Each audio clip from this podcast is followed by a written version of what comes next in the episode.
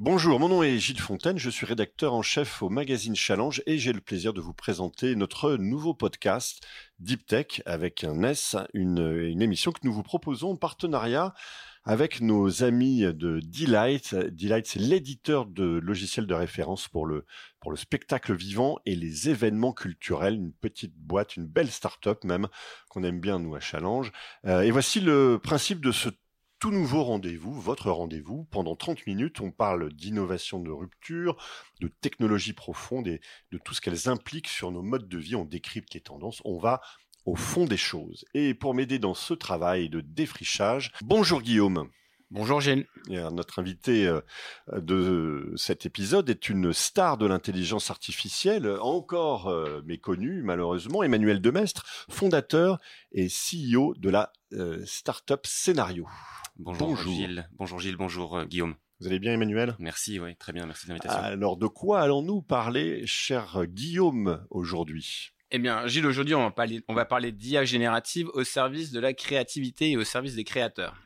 Donc, on s'attendait tous à l'arrivée des robots et au fait que les taxis allaient être autonomes. Donc, on savait que certains métiers allaient être challengés par l'IA, mais on ne s'imaginait pas que les créateurs, les gens qui créent des, assets visuels pour les films, pour les jeux, euh, euh, pour les publicités, soient aussi un jour challengés. Donc, c'est ce, ce, dont on va parler avec Emmanuel aujourd'hui. Très clair, merci Guillaume. Vous êtes dans Deep Tech. C'est parti. Deep Tech. Deep Tech. Deep Tech. Le podcast au cœur de l'actualité technologique. Alors Emmanuel, quand est-ce que l'IA va remplacer les artistes? Euh, L'IA est encore très loin de remplacer les artistes ou les designers. Euh, ce qu'on observe euh, au-delà de tous les débats qu'on peut voir sur Twitter, c'est que les premiers utilisateurs de l'IA des DALI, des Stable Diffusion, des Midjourney, les premiers utilisateurs sont les artistes et sont les designers. Et c'est pas juste des utilisateurs, les premiers fans, les premiers enthousiastes sont aussi les artistes et les designers. Alors, excusez-moi Emmanuel, je vous coupe, mais quand vous parlez de DALI, Stable Diffusion mm. et Midjourney, ce sont garde images, même si c'est pas trop clair pour DALI ou pour Midjourney. Et, et le principe de l'entraînement de ce modèle, c'est d'aller identifier euh, de manière statistique comment des pixels pourraient s'organiser. Donc les nouvelles images qui sont créées par ces, par ces modèles n'ont jamais existé avant. C'est pour ça qu'on appelle ça de l'IA générative. Ça génère quelque chose de complètement nouveau. Ça va pas piocher quelque hmm. chose de similaire. D'accord. Ça, ça fabrique par-dessus euh, une image, quelque chose de nouveau.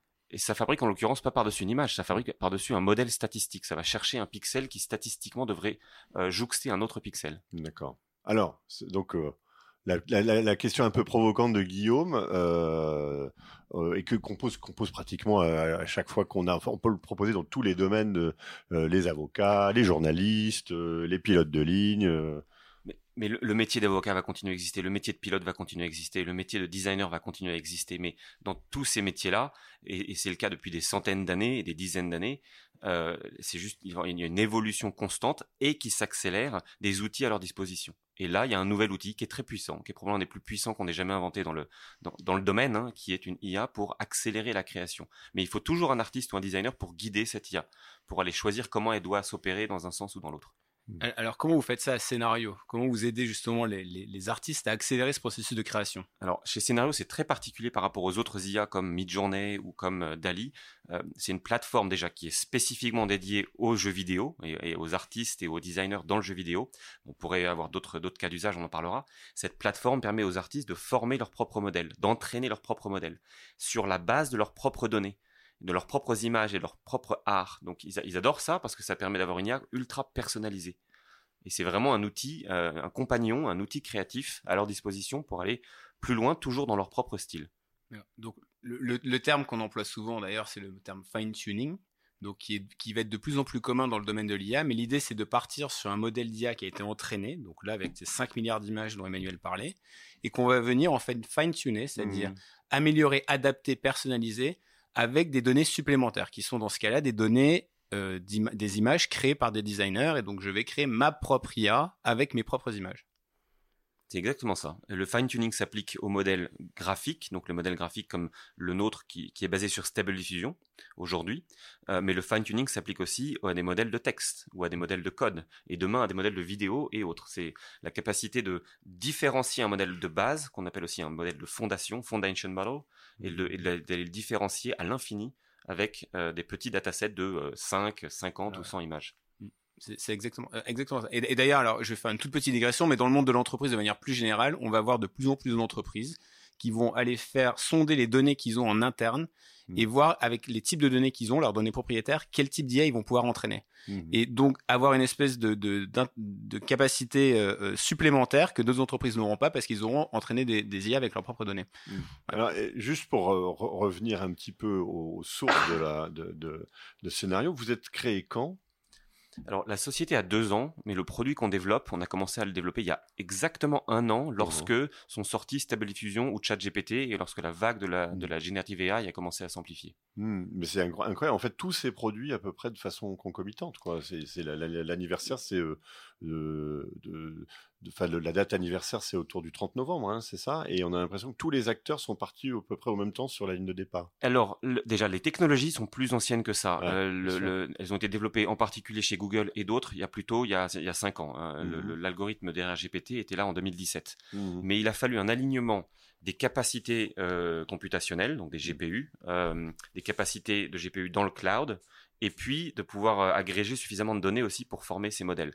Et mmh. effectivement, c'est il y a un an, ou en mi-2022, que sont sortis d'abord Mid-Journée mi-2022, une des premières IA euh, bien connues et bien utilisées dans le domaine de l'image, mmh. suivi par Stable Diffusion qui était open source en août 2022. Ça, c'était un, un, grand, euh, un, vrai, un, vrai, tournant, le, le mmh. tournant de l'open source, suivi encore par ChatGPT en le 30 novembre 2022. Et là, il y a eu une explosion de startups. Aujourd'hui, on en compte plus de plus de 10 000, qui soient États-Unis, en Europe ou ailleurs. Il y a vraiment une, explosion cambrienne de startups et de projets dans le domaine de, l'IA. Ça, c'est dans tous les domaines. Hein. C'est pas simplement. Euh, c'est pour, tout type d'application. Enfin, je sais pas, j'engage un peu euh, ah, de, profane, mais. Euh. Non, je, vois qu'Emmanuel n'est pas complètement d'accord hein, ah. avec, avec ce que tu dis, Julien. il y a toujours une explosion de, de start-up et de projets suite à, la sortie de nouvelles technologies, mais je pense que tout le monde s'accorde à dire que c'est complètement unique ce qui se passe dans l'IA. La vitesse et la puissance de ces différents projets, de ces différentes technologies, n'a rien à voir avec ce qu'on a pu voir, même avec le mobile ou même avec l'Internet. Euh, moi, ma précédente, précédente société était dans les, dans les drones en, 2000, en 2012, 2013. Il y avait une explosion effectivement d'idées de, autour des drones. Ça n'a rien à voir avec l'IA générative qui est euh, beaucoup, plus, beaucoup plus puissante. Mmh. il y, a quand même un parallèle que je trouve intéressant avec le monde du mobile, c'est que euh, on se souvient à l'époque où la grande époque du mobile, à chaque lancement d'un nouvel iOS ou d'un nouvel iPhone, il y avait tout un tas de startups qui, en gros, disparaissaient. C'est-à-dire qu'il y avait des startups qui s'étaient montées parce qu'elles avaient identifié mmh. des trous dans la raquette dans les services et des technologies proposées à iOS. Et chaque fois qu'Apple arrivait avec son nouvel iOS, on avait euh, des nouvelles technologies qui apparaissaient qui, en mmh. fait, venaient remplacer les technologies que de certaines startups euh, fournissaient. Et là, on voit un petit peu la même chose, en fait, d'ailleurs, avec OpenAI. C'est-à-dire qu'OpenAI, à sa conférence de développeurs, annonce tout un tas de nouvelles technologies, ben, il y a certaines startups qui maintenant ont beaucoup moins de sens. Euh, je sais pas ce que vous en pensez, Emmanuel. Alors, je suis pas du tout d'accord avec ça. Je, je, je vois bien sur Twitter euh, beaucoup de gens dire OpenAI a tué 200 euh, startups hier avec leur mmh. nouveau euh, lancement de produits. premièrement, ils ont certainement pas tué les entrepreneurs résilients qui savent mmh. s'adapter. C'est la qualité première d'un entrepreneur, de savoir naviguer.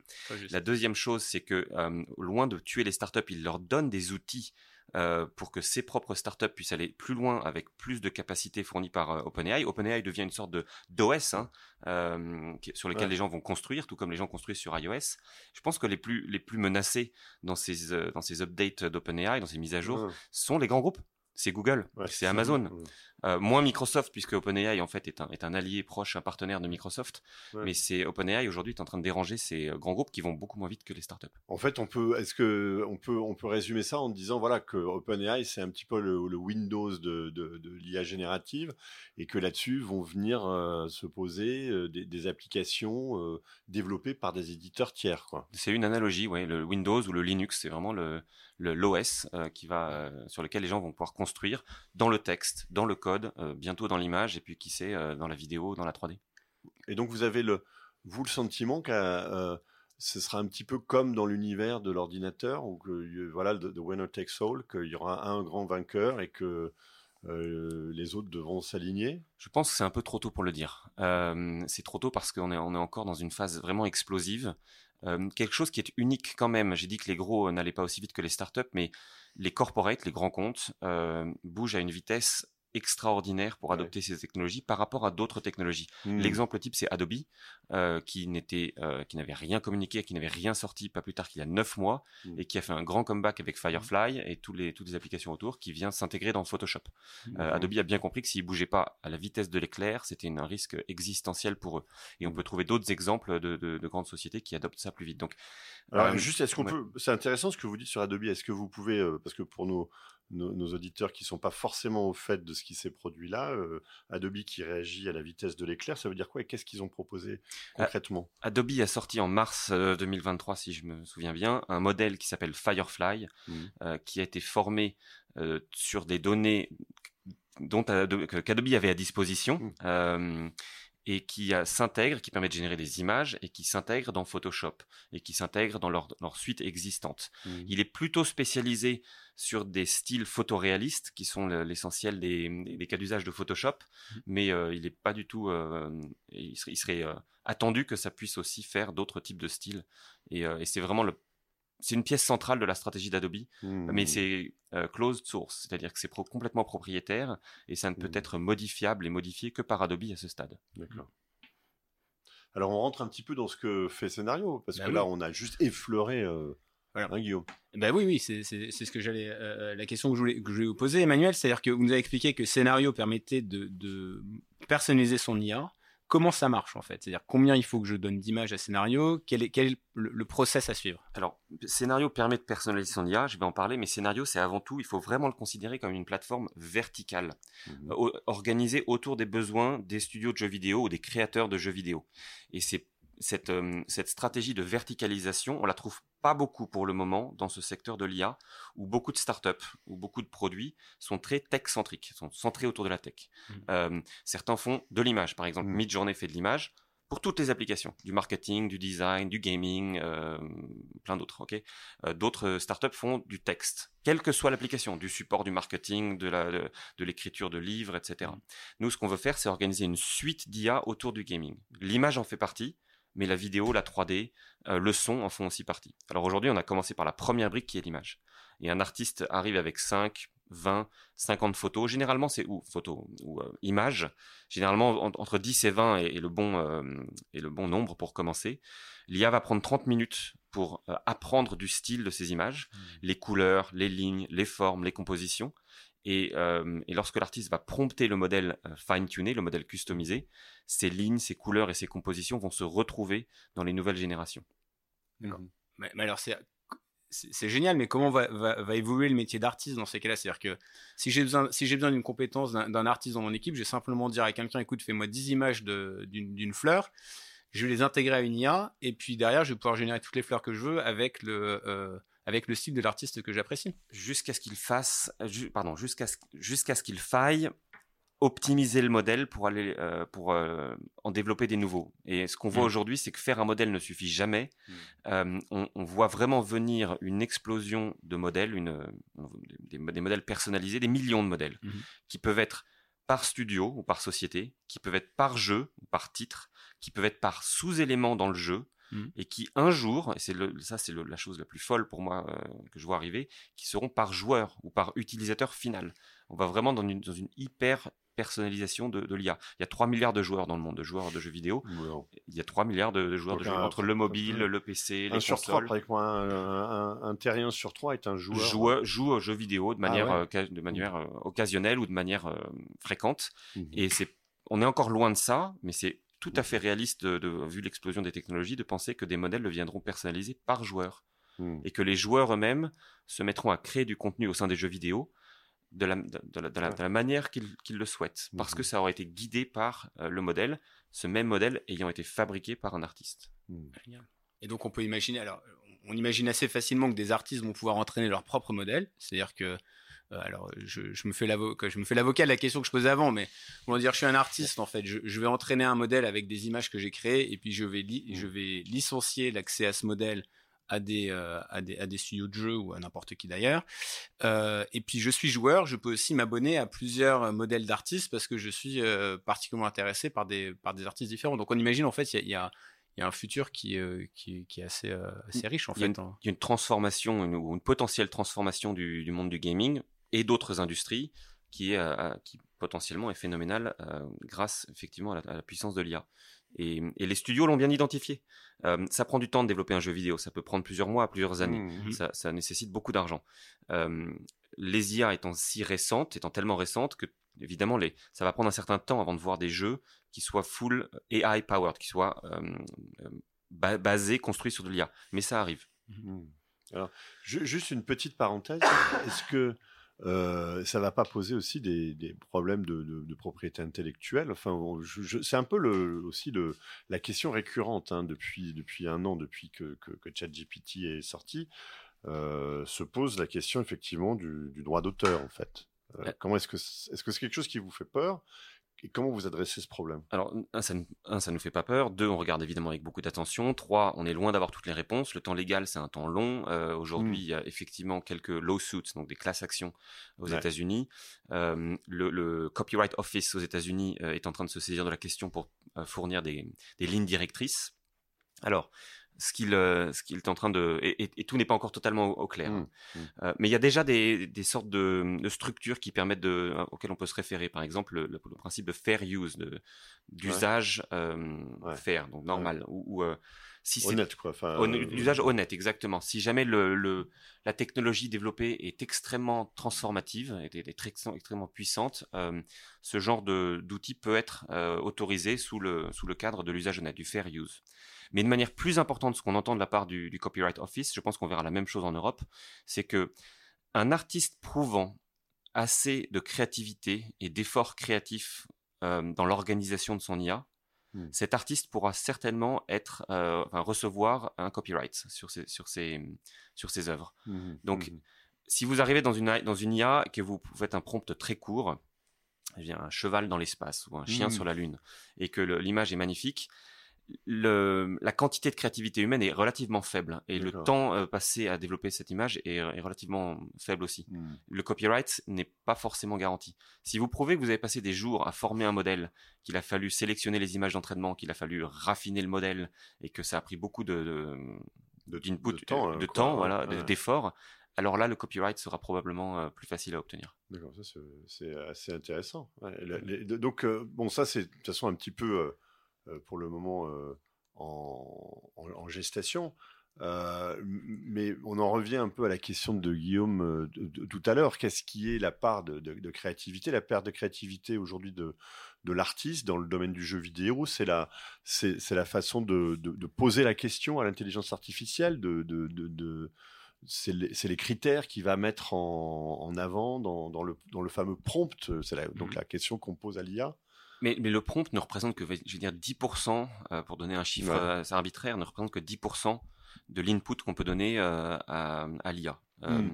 Il y, y, a beaucoup plus de manières de guider une IA que juste le texte. Il y a mmh. énormément de paramètres qui sont liés à la manière dont on l'entraîne.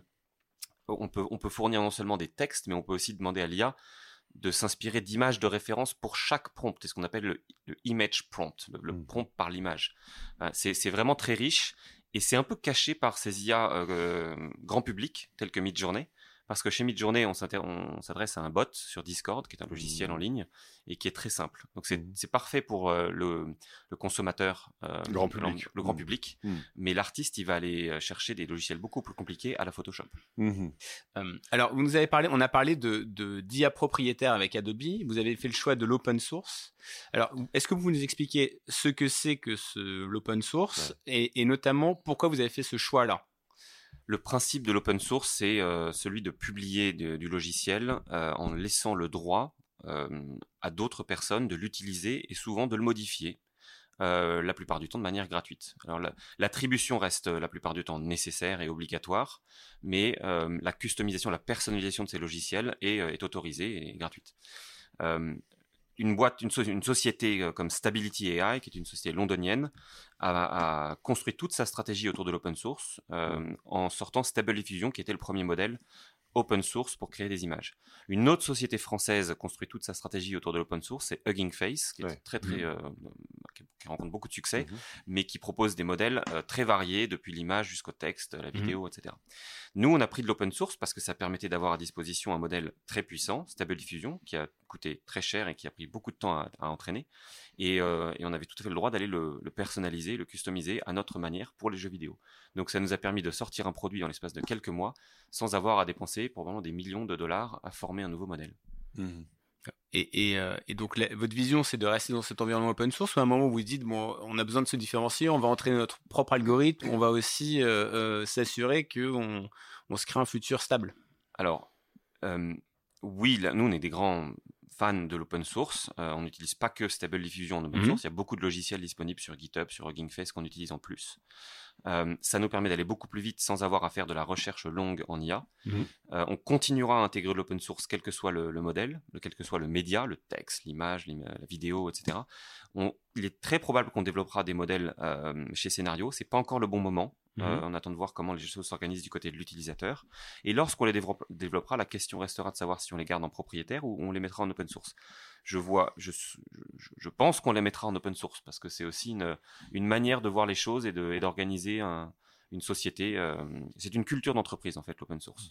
Et, et, nous on était des grands fans de, l'open source. Et, juste, vous, vous, gagnez comment votre vie en fait? C'est quoi votre modèle économique? Vous êtes, euh, vous avez un chiffre d'affaires déjà? Vous avez un, vous êtes rentable euh? on, est, alors on est 25 personnes. on est encore vous, êtes, vous, êtes, en Californie. Hein? Vous êtes basé où, exactement? Alors la société est californienne, hmm. mais la, on, a une filiale 100% en France et 80% de nos équipes, notre équipe est française en fait. tous, tous nos ingénieurs euh, travaillent en France. On a fait, on, a fait choix. Moi, j'habite à San Francisco. Je me charge de toute la partie business, marketing, sales, euh, mmh. etc. Mais euh, mon CTO Hervé est basé à Paris avec toute une équipe d'ingénieurs, de 18 ingénieurs qui sont français, qui sont d'excellente qualité mmh. et qui sont moins chers que des ingénieurs de la Silicon Bah oui, c'est un peu pour ça que vous êtes resté à Paris, j'imagine. Pour pas vous c'est pas qu'une histoire... la flambée des salaires des. C'est pas qu'une histoire de coût. Euh, la créativité et la qualité des ingénieurs français est, est indéniable. Euh, mm. Et aujourd'hui, des boîtes comme Hugging Face euh, recrutent énormément à Paris. On a des sociétés américaines qui viennent, des startups qui déménagent à Paris pour les ingénieurs. Les grands groupes comme Meta et comme Google ont tous leur lab en AI à Paris. on est, on est, il y a quelque chose qui se passe. On est loin d'être ridicule en France en IA, mm. et on est bon aussi en jeux vidéo. Hein. On a mmh. l'école des Gobelins, on a beaucoup d'écoles de jeux vidéo et de design et de mmh. graphisme. Donc, il y, a, vraiment un terreau qui est favorable. Mais être basé en Californie permet d'être euh, vraiment aussi au cœur de l'innovation en IA et, euh, et à côté des grands groupes et, d'un marché qui est, qui est colossal. Et alors, euh, le modèle? Le modèle, c'est le modèle, c'est de. Il y a deux modèles. Le premier, c'est d'accéder à toutes les à tous les modèles et à toutes les technologies scénario par ce qu'on appelle une, application web et de vendre des souscriptions. Euh, mmh. des abonnements. Des abonnements, ouais, mensuels, annuels, euh, avec différents plans selon la quantité de données dont on a besoin. 30, 50, 100 dollars par mois. Par, mais euh, par poste par de poste. travail. Mmh. Exactement. C'est un modèle assez classique qu'on appelle mmh. SaaS, Software as a Service. Voilà. L'autre modèle, c'est un modèle qui se base sur l'utilisation d'une API. une API, c'est la capacité d'aller faire tourner le moteur de scénario, mais sans passer par l'application web, euh, hmm. directement en faisant travailler notre, notre cloud. Hmm. Et là, euh, le modèle, c'est vraiment à l'usage. Euh, et alors, vous gagnez déjà de l'argent? Vous, vous, avez déjà des revenus? On a des revenus, on communique pas encore sur le montant, mais on a commencé à vendre il y a trois mois. c'est un produit, ça fait un an que le produit, on, a, on a codé le produit en trois mois, hmm. on l'a bêta testé en l'espace de six mois et on a commencé à le vendre. Super vite, c'est incroyable. Quelle vitesse on on, lance sa startup et qu'on crée le produit. Enfin, euh, c'est, je crois qu'on a, comme vous le disiez tout à l'heure, on n'a jamais vu ça dans dans l'histoire du. C'est rare, on l'a pas. Oui, on l'a pas vu. Moi, la tech moderne. Ça, fait 15 ans de startup et, et 12 ans d'entrepreneuriat. Je l'avais jamais vécu. Ça mm. nécessite aussi une culture d'entreprise très particulière, prête à en permanence innover, à être prête à faut être prêt à abandonner des projets aussi mmh. très rapidement, mmh. ce qui n'est pas évident. Ouais, avoir de se dire, ah non, on était parti dans la mauvaise direction, on repart à zéro, mmh. euh, et, on, et, on, sort, des, on sort des, des, mises à jour tous les, toutes les semaines. et par, à vos clients, euh, qui, sont, qui, sont, euh, qui sont vos clients Vous en avez combien Alors, il y a 250 utilisateurs payants aujourd'hui, en novembre. mais qui sont de toutes les tailles. On va, on a les, les, créateurs indépendants, on les appelle les indie, indie devs, les créateurs individuels. Mais on a aussi des studios de toute taille. on a des, studios de moyenne taille qui font généralement plusieurs centaines de, entre 100 et 300 personnes. et on a des, on a quelques, on parle des très gros groupes dans le, dans le top 10 mondial du jeu vidéo.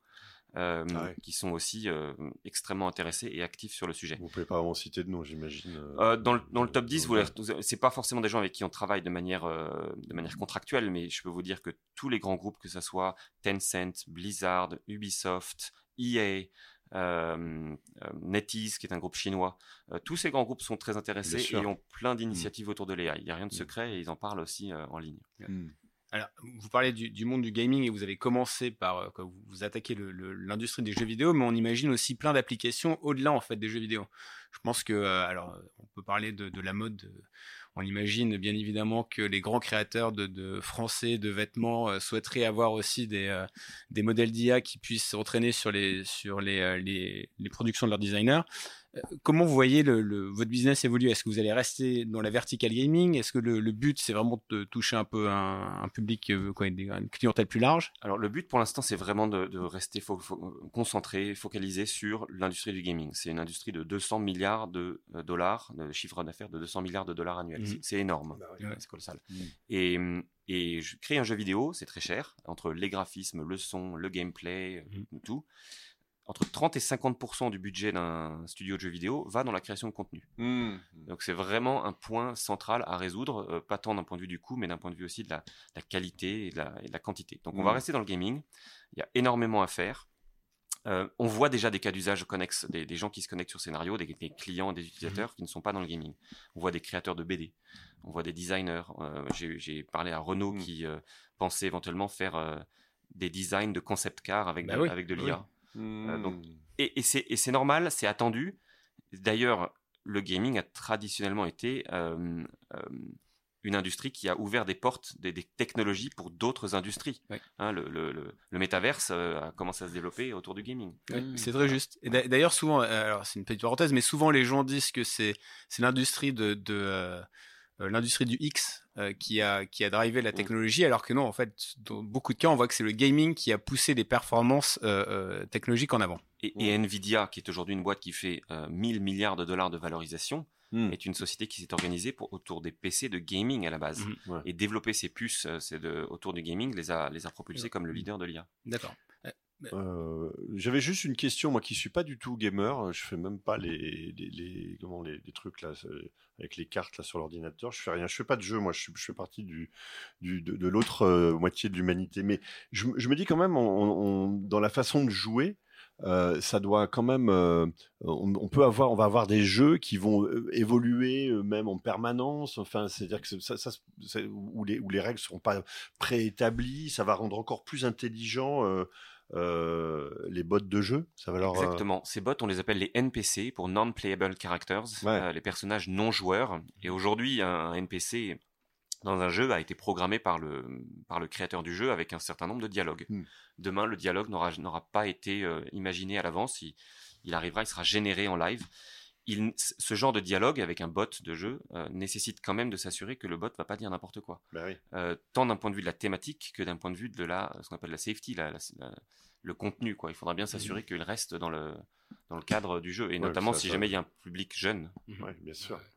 Donc ça, mais ça, vous pouvez quand même le, enfin en tout cas peut-être pas vous, mais les, les, concepteurs de jeux, c'est que vous pouvez rajouter, j'imagine, des lignes de code qui disent, euh, voilà, euh, qui cadrent un peu l'affaire. Ce que vous appelez ligne de code, c'est du fine tuning. De la même manière qu'un artiste va mmh. faire un, modèle graphique euh, à son style, on peut aussi fine tuner un dialogue, le dialogue d'un NPC, d'un mmh. bot de jeu.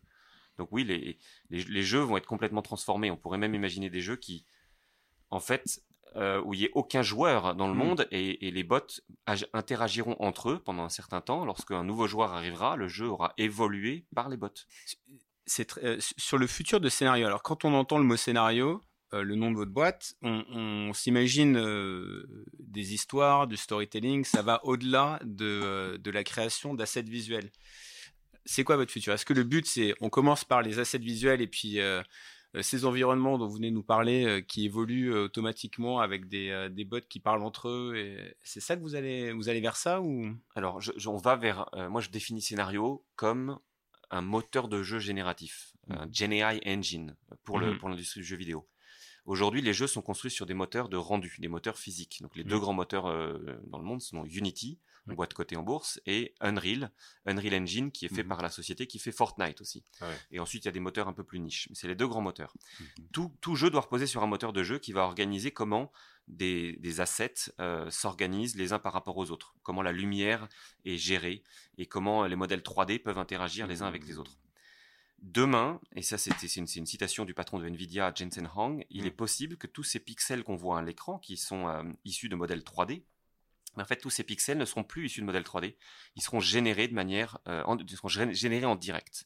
Et donc ça c'est la réinvention de la technologie même, du concept même de moteur de jeu. Hmm. Je pense qu'on est sur, c'est du, du, temps long, c'est peut-être 5 à 10 ans, mais c'est vers là que je veux que, que je veux diriger scénario, vers la, hmm. la définition d'un nouveau moteur de jeu basé sur l'IA générative. Hmm. Et c'est quoi le, donnez-nous l'exemple d'un jeu vidéo d'ici quelques années avec justement toutes ces nouvelles technologies d'IA. Qu'est-ce que qu'est-ce qu'on va pouvoir faire euh, On sera forcément dans un univers complètement immersif euh, avec des un, casque euh, de réalité virtuelle sur la tête euh, alors potentiellement, mais pas, pas, pas, nécessairement. Là, sur l'IA, on s'intéresse pas forcément au hardware, au, matériel utilisé. L'IA peut s'appliquer euh, que ce soit sur un jeu, un jeu, mobile ou une application mobile, une application web, une application de console comme la Nintendo Switch ou d'autres. Et puis ça peut s'appliquer à la VR, notamment avec l'Apple Vision Pro qui vient de sortir mmh. ou qui est en train de sortir. Euh, vous travaillez avec eux d'ailleurs? Vous travaillez avec Apple? Euh, pas, pas, Oui, pas, je sais qu'ils font beaucoup de, mmh. travaux dans l'IA, pas directement parce que c'est pas un studio de jeux vidéo mmh. réellement, euh, mais il est possible que l'IA résolve enfin le problème de la création de contenu VR en, réalité virtuelle. Et aujourd'hui, la raison pour laquelle le VR ne décolle pas vraiment, c'est qu'il faut, ça, ça, nécessite énormément de temps et d'argent pour faire le contenu. Donc, faciliter la création de contenu en réalité virtuelle par de l'IA est peut-être un des, un des points qui débloquera le marché de la VR, le fameux marché du métaverse et de la VR. Euh, non, le jeu va être éminemment évolutif. Euh, que ce soit la création du personnage, que ce soit la création du monde, que ce soit l'interaction avec des bots, que ce soit euh, la définition des quêtes et des objectifs. Euh, c'est des, des, jeux qui seront infinis et euh, il y aura peut-être ce qu'on appelle les forever games, des, des, jeux, des jeux si réussis qu'ils sont là pour toujours. Hein. Un exemple d'entre eux, c'est Pokémon Go, qui, est là depuis des années et des années. Avec, avec effectivement, a un jeu un peu hybride entre entre la, réalité et, le, et le, avec le lien entre l'écran et, et, la, et la réalité mmh. Quoi. Et, ça, on, peut, on peut lier ça avec le métaverse, qui est l'un des problèmes du métaverse, c'est l'interconnectivité ou l'interopérabilité entre les différentes plateformes.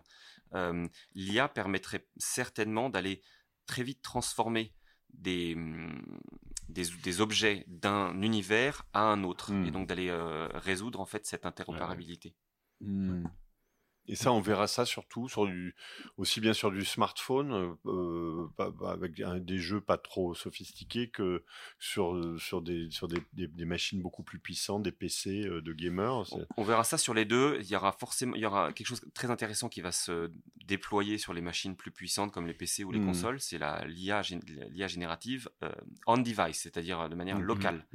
Aujourd'hui, la majorité de l'IA est opérée par le cloud, c'est-à-dire qu'il y a un serveur qui opère les GPU qui peuvent pas être déployés sur tous les mobiles et sur tous les mmh. PC, mais pouvoir faire de l'IA euh, sur le sur le mobile, sur le sur le PC, sur la console va aussi ça va permettre de coûter moins cher. Mmh. D'ailleurs, Apple a porté euh, Stable Diffusion, donc l'algorithme euh, qui est utilisé par scénario, sur alors une version qui est pas aussi avancée que la, vôtre, mais sur sur iPhone. C'est-à-dire que les développeurs iOS vont pouvoir aussi utiliser une API qui va leur permettre de créer des, des images de toutes pièces sur iPhone. Mmh. Pour donner un exemple, pas forcément dans le gaming, mais il, il, me semble absolument réaliste. Que toute image euh, qui soit capturée euh, par un smartphone dans le futur puisse être immédiatement retravaillée euh, en direct sur le téléphone avec de l'IA générative. Il y a déjà de l'IA qui est mise en place par mmh. Apple et par Google et par Samsung pour retravailler les images, mais ce sera encore plus puissant basé sur ces algorithmes d'IA générative. Alors, une chose que je trouve intéressante, c'est-à-dire que euh, euh, pendant longtemps, on parlait de la réalité virtuelle et c'était le sujet à la mode. Le sujet de la réalité virtuelle et de la métaverse, mmh. du metaverse a été chassé par la générative AI. Et mmh. là, on est en train de se rendre compte que peut-être la générative AI, parce qu'elle résout ce problème du coût de production des, des, des, environnements 3D, va remettre le sujet de la, du metaverse à la mode. Mmh. Donc, la boucle est bouclée. Oui, et Cependant, il est encore difficile de faire de la 3D avec de l'IA générative. Oui. Il est Mm. facile de faire du texte. hein, on a vu Oui. euh, on vu- l'image devient euh, assez. euh, enfin, ça a été résolu aussi avec Dali, Stable Mhm. Diffusion, Midjourney. La vidéo commence. euh, Il y a des boîtes comme Runway, euh, qui, qui d'ailleurs a été un des co-créateurs de Stable Diffusion, Ouais, qui font des, des jolis produits pour ça. C'est pas, pas le seul. Euh, la 3D est un média euh, éminemment complexe entre la structure des modèles 3D, leur texture, leur Mm. résolution. Euh, on est encore, en, je dirais, au moins un an derrière. D'accord. Donc, donc, oh, d'accord. Donc, si on euh, l'année prochaine, quand, quand on vous recevra de nouveau, on parlera de, des capacités de génération d'images 3D de scénario. Euh, en fait, on travaille déjà dessus. Oui. Euh, D'accord. On ne peut pas considérer que la 3D générative est ce qu'on appelle production ready. C'est pas encore D'accord. point où ça peut être utilisé en production. L'image peut l'être aujourd'hui. Alors, on approche de la fin de cet épisode, euh, et comme à notre habitude, on va vous poser deux questions un peu plus personnelles, hein, Guillaume. Bah oui, oui. Emmanuel, on voulait savoir déjà ce qui vous tient éveillé la nuit. Euh, alors, ce qui me tient éveillé la nuit, c'est la, ce que j'appelle le- le- la- l'onboarding, la, la- la capacité des, de nos utilisateurs à très vite comprendre comment faire tourner scénario. Scénario, c'est extrêmement puissant parce qu'en fait, on donne aux, aux artistes énormément de leviers et de contrôle sur l'IA. Euh, mais mais l'IA a créé des attentes énormes de facilité d'utilisation. Regardez Mhm. ChatGPT, comment c'est ouais. tellement simple. hein. Mhm. La moindre question, c'est généralement bien répondu. Hmm. Euh, moi, je veux vraiment faire comprendre aux utilisateurs de scénario qu'ils peuvent aller beaucoup plus loin si jamais ils comprennent bien les différents, euh, les différents leviers à leur disposition. Donc, faciliter l'onboarding, faciliter la- l'adoption de scénario à un nouvel utilisateur, c'est ce qui me tient réveillé la nuit. Je suis pas inquiet sur euh, les modèles en dessous, les, je veux dire, les modèles sur lesquels on construit, ou sur euh, la taille du marché, ou sur la concurrence. C'est- Mm. Ça, c'est pas, c'est vraiment pas des, des soucis euh, pour nous pour, à ce stade. C'est vraiment faciliter l'adoption. Mhm. Et une seconde question, c'est est-ce que vous avez un conseil de lecture à partager avec nos auditeurs? Alors, euh, moi, mon, mon bouquin de, mon livre de chevet, c'est The Hard Thing About Hard Things, la, Ouais. la chose dure sur les choses dures. Euh, c'est un bouquin de Ben Horowitz, euh, qui est mon livre de chevet depuis une dizaine d'années, euh, que je lis et je le relis euh, au passage. Et ça, je l'ai repris à nouveau récemment parce que Ben Horowitz avec euh, Mark Andreessen ont été les inventeurs de Netscape, hein, le premier navigateur, un des Mm. premiers navigateurs. Internet. hein. Et ils sont passés par des hauts et des bas incroyables. euh, tant sur le marché que sur leur technologie, que sur leur concurrence, etc. Et dans un secteur aussi chaotique euh, que l'IA en ce moment, euh, c'est bien de voir que euh, on, on peut faire une société extrêmement euh, successful, hein, qui a beaucoup de réussite, euh, malgré un environnement hyper chaotique. Donc c'est mon livre, c'est mon livre du moment. Euh, en IA, ce que j'ai lu récemment le livre du hum, fondateur de DeepMind, Mm. euh, Mustafa. Suleiman. Mustafa Suleiman, The Next Wave. Mm, Euh, Très intéressant avec, avec notamment des, des- beaucoup de questions autour de la, la potentielle rég- les réglementations, l'alignement et peut-être les limites que euh, certains, grands groupes ou gouvernements, voudraient donner à, à l'IA. Mm. Euh, c'est pas un débat à éviter, mais euh, c'est clairement un, un débat euh, vraiment intéressant en ce moment. Bon, bah, vous nous avez donné de quoi nous occuper pour quelques soirées, longues soirées d'hiver. Merci beaucoup, Emmanuel. C'était très sympa de vous avoir. Euh, merci à Guillaume euh, pour ces questions toujours aussi euh, percutantes. Et euh, merci à vous, chers auditeurs. On se retrouve très bientôt pour un nouvel épisode de Deep Tech.